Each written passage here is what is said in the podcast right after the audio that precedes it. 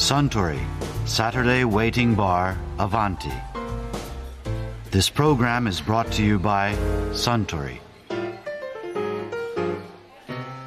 あスタン白ワインをいただけるかなかしこまりました。あところでスタンその後「源氏物語」は読み進めていますかそれがまだあんまりおやおやそれではあかりさんとスタンどちらが先に読み終えるでしょうね。負ける気はしません。うん。でも今は12月に公開される映画「源氏物語千年の謎」の方が気になってしまって。確か原作者の紫式部についても描いている作品でしたよね。え。これまでも紫式部について言及した文献は極めて少ないと言われてきたようですし彼女自身が描かれているという点は興味深いですよね。え尊敬するレイリー・紫がどんな風に描かれているのか気になります。うん。あそうだ。以前アバンティにいらしていた漫画家の斎藤千穂さんも「源氏物語」についてお話をされていたことがありましたよね。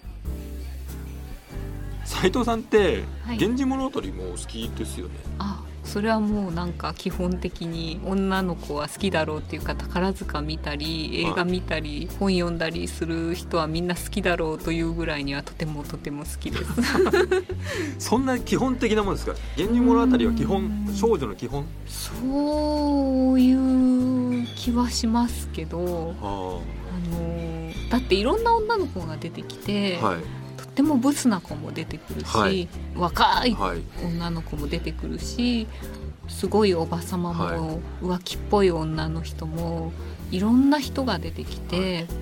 ああそうだ。私そういえばこれは「源氏物語」のつもりって言って書いた漫画があって。はい。一人の主人公がいろんなタイプの女の人に恋をするって完成するまではすっごい読者に不評ではあはあはやっぱり 読者としては一人の女の子にずっと執着しててほしいんですよヒーローは。ああはははは。なんで浮気気するのみたいな感覚が なるほど。なんで次から次へ行くのみたいなはいはい。のがすごく許せないらしくって、でも私としてはそのヒーローを描きたかったのでこういろんなタイプの女の子が次から次へ出てきて、でも本命はやっぱりこの紫の上なんだよはいみたいな作りにしたくってあのそれはバレエ漫画だったんですけど「はい。ビューティフル」っていう漫画だったんですけどもそれは「源氏物語」ネタでしたね。よく考えれば。今思い出したけど。じゃあある意味実現しているとういえば実現んでしている。もそうですね。うまくいったのかどうかわかんないですけど「まあ、源氏物語」はやっぱりヒーローがすごいハンサムでお金持ちはでい。地位もあって、はい。実はね天皇のお年種はい。的な、ですよね。いろんなものがあるからあれはもうあれで日本の王朝ものの美味しいとこ全部いただきます。確かにそうですよね。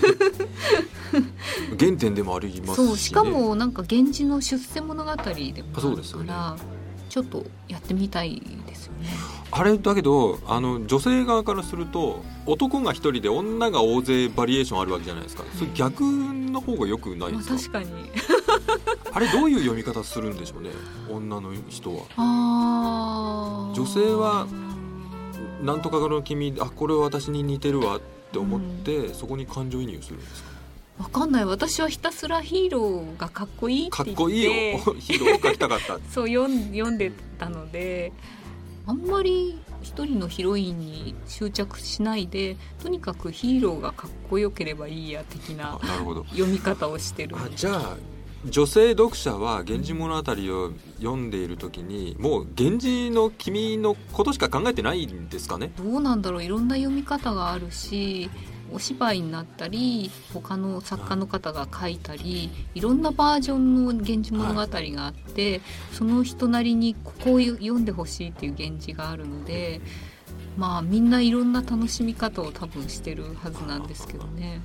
解釈もねあの、まあなんといっても世界最古の小説ですからね。そうですね。でも多分あれは当時の歴史とかなりリンクしてるはいはい。と思うんですよね。多分すごくリアルに書いてあることなんだと思いますよね。そうですよね、うん、あのフィクションとして空想物語じゃなくて多分自分の見聞きしてる現実の世界を巧みにちょっと創作として書いてるけど、はい、多分その当時読んでた人たちはあこれは誰のことだなとかってなんとなく分かるような形で書いてたんだと思うんですよね。だから割と今の人が読んでもリアルに面白い部分が多分あるんだと思うんですよね。でもそういう創作って多分創作の原点みたいなところがあって。はいはい本当に自分で何もないとこから作るのには限界があるので、はいはい、多分割と正統派の作り方なのかなって気がします。現実からねあの取材するっていうのが、うん、頭の中だけだとどうしても固まっちゃって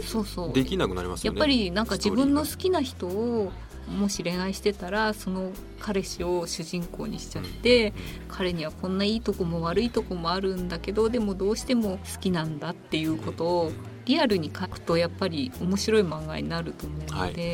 源氏物語もそういうとこが多分にあってじゃないかなっていう気が集大成みたいなもんですか長いですもんね結構ね あれ今の人が書くのでも大変でしょうけどね。まあ私も自分の漫画を自分の身の回りの人をモデルに描きたいなとは思うんだけど、はい、バレたらどうしようって思う まあねそれはそうですよね。あんまりやらないようにしてるんですけどでも多分にじみ出てきちゃってるんだろうなとは思いますよね。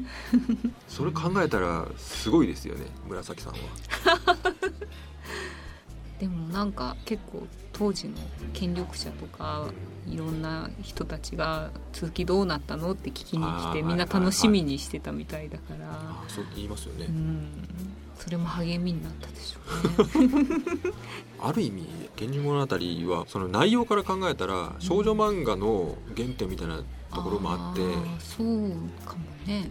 だって恋愛じゃないですか。そうですねしょっちゅう恋愛、ね、しょっちゅう恋愛じゃないですか、えー、メインが恋愛じゃないですか。そうですね。こんな恋愛あんな恋愛ですからね。まあなんていうか恋愛のやり方が結構本能に刷り込まれているようで刷り込まれてないので文化的なものが大きいものだから、はい、やっぱり本人に直接聞けないんだけど物語だと学ぶことができる部分が結構恋愛人に直接聞きにくいようなこともそこに書いてあるので。そういう意味でもみんな一生懸命恋の恋の教科書。そう教科書として 読むんじゃないんですかね。なるほど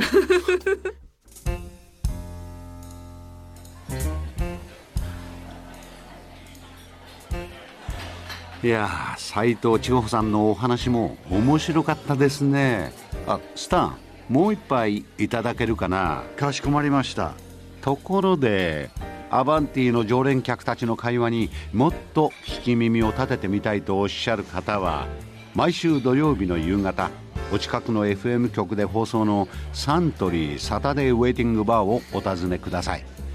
東京一の日常会話が盗み聞きできますよ Suntory, Saturday Waiting Bar, Avanti. This program was brought to you by Suntory.